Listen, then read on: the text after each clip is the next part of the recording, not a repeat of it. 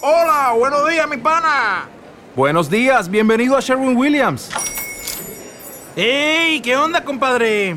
¿Qué onda? Ya tengo lista la pintura que ordenaste en el ProPlus app. Con más de 6.000 representantes en nuestras tiendas listos para atenderte en tu idioma y beneficios para contratistas que encontrarás en aliadopro.com. En Sherwin Williams somos el aliado del PRO.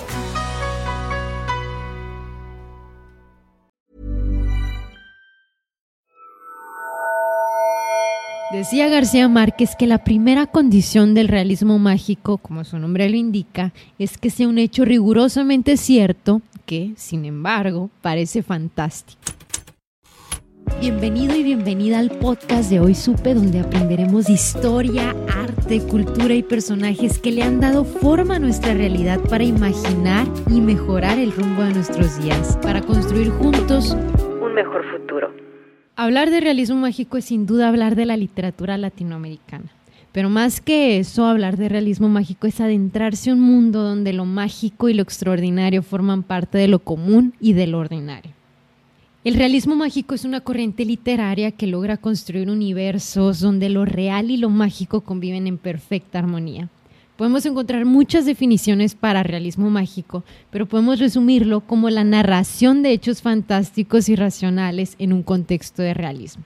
Esto significa que este tipo de género se desarrolla en el mundo real, tal y como lo conocemos, pero se van introduciendo en él elementos fantásticos o irreales, donde lo extraño es algo normal para el narrador y para los personajes.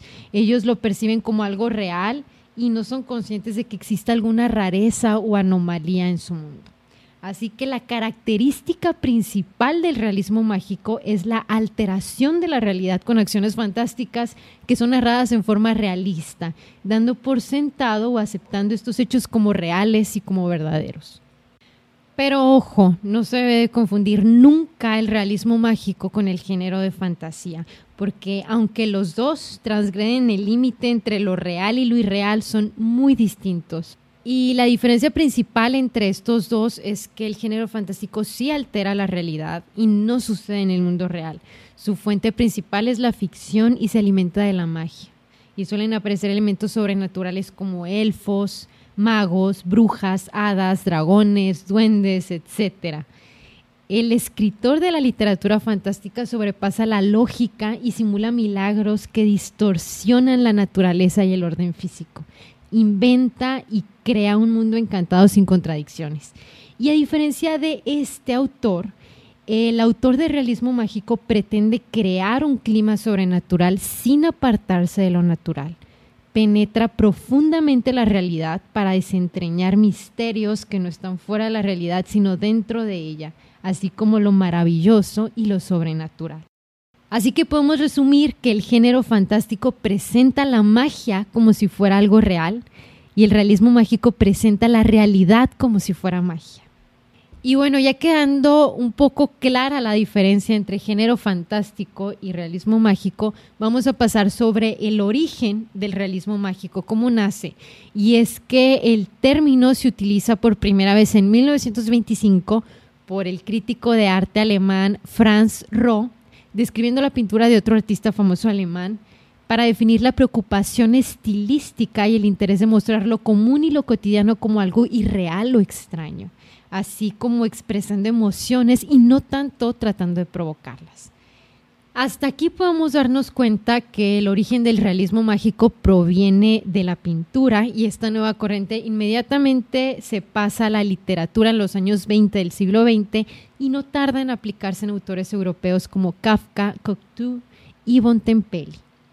Bontempelli está en contacto con Arturo Uslar, un hombre clave dentro del realismo mágico latinoamericano, que fue un escritor intelectual venezolano y fue el primer latinoamericano en aplicar esta fórmula europea en su obra Letras y Hombres de Venezuela. Y aquí empieza toda la historia, porque aunque este movimiento tiene sus inicios en Europa, fue América Latina quien realmente se lo adueñó.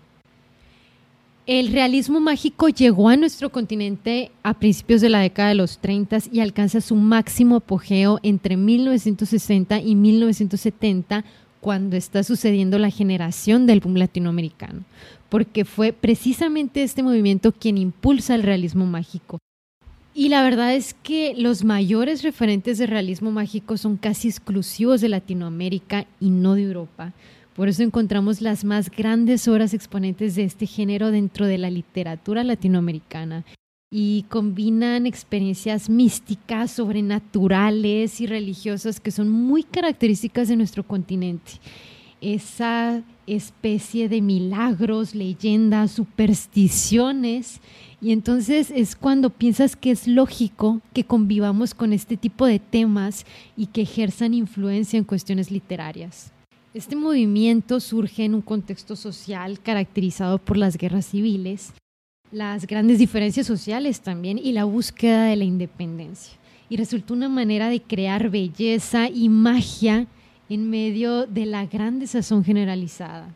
Algunos de los principales autores y exponentes más famosos son Gabriel García Márquez de Colombia, Isabel Allende de Chile, Jorge Luis Borges y Julio Cortázar de Argentina, y Juan Rulfo, Carlos Fuentes y Laura Esquivel de México. Y entre las principales obras y novelas más famosas de realismo mágico y representativas tenemos muchísimas. Se puede decir que la más sobresaliente es Cien años de soledad de García Márquez, que es una obra maestra de la literatura latinoamericana. Es la historia de la familia Buendía, de sus varias generaciones y sobre todo del maravilloso pueblo de Macondo. Esta novela es considerada como una interpretación metafórica y crítica de la historia colombiana desde sus inicios hasta lo más contemporáneo de cuando se termina el libro. Y es a través de los Buen Día que vamos a conocer diferentes mitos nacionales y momentos históricos importantes para el país colombiano.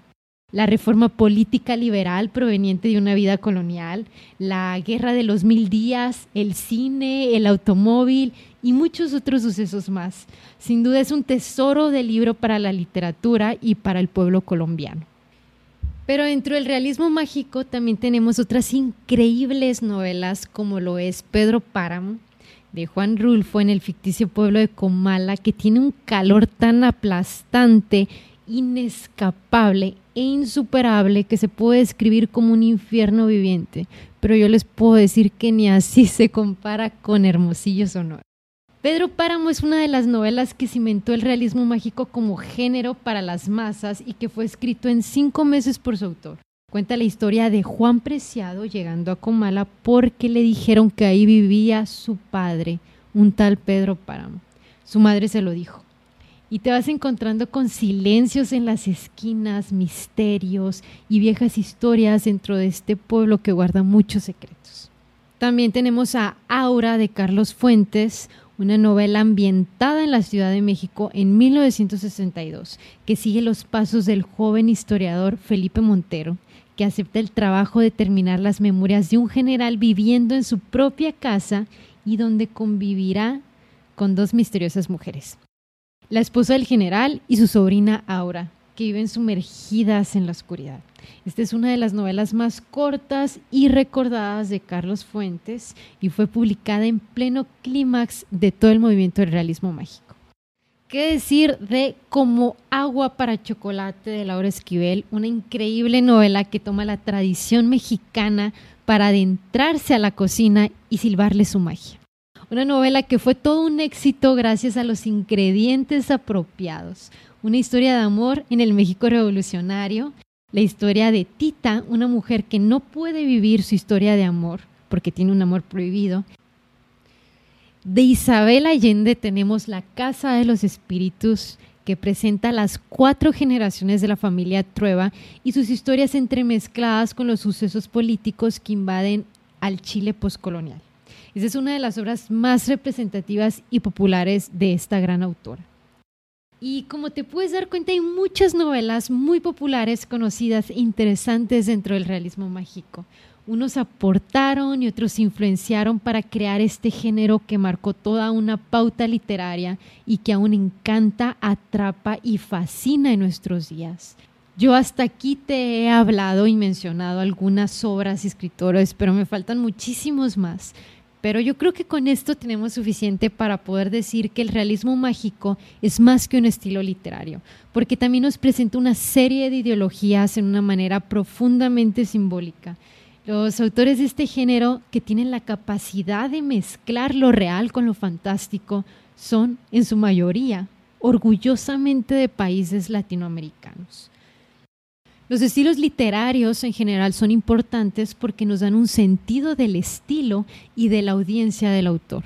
Esa magia de los cuentos viene de tramas complejos y bien estructurados, con un profundo análisis académico del contexto y base filosófica de las relaciones entre objetos simbólicos y elementos culturales que parecen ser de otro mundo. Y específicamente en este género son autores latinoamericanos intelectuales y estudiados que se han unido con el realismo mágico, pero que cada uno tiene su personalidad, un origen y su propio estilo de escritura muy característico diferente.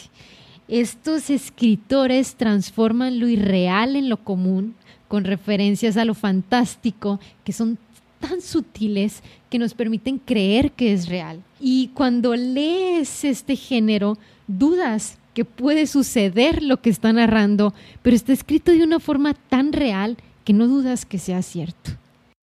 El realismo mágico tiene su propósito en la literatura, porque todos estos autores inspirados por el realismo mágico llevaron a América Latina a su primera evaluación de estilo literario. Siendo su primer estilo único, el realismo mágico trajo eruditos de todo el mundo para analizar el trabajo de este tipo de autores y revelar su capacidad de genialidad. Algo esencial en los países latinoamericanos entrelazados entre el mito y la historia. Y por eso el realismo mágico nos sigue cautivando porque tenemos un interés innato en las maravillas y en lo extraño.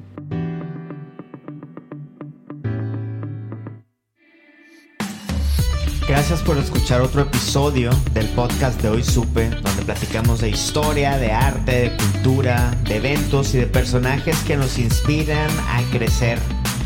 Ayúdanos, ayúdanos a compartir este podcast y también nuestros contenidos en Instagram, en Facebook, en hoysupe.com y en todos lados. Y bienvenidas todas, todas tus aportaciones. Queremos que más gente se sume, que compartamos, compartamos todos estos aprendizajes para crecer y que seamos más. Este es el podcast de Hoy Supe. Platicamos de todo lo que nos hace crecer.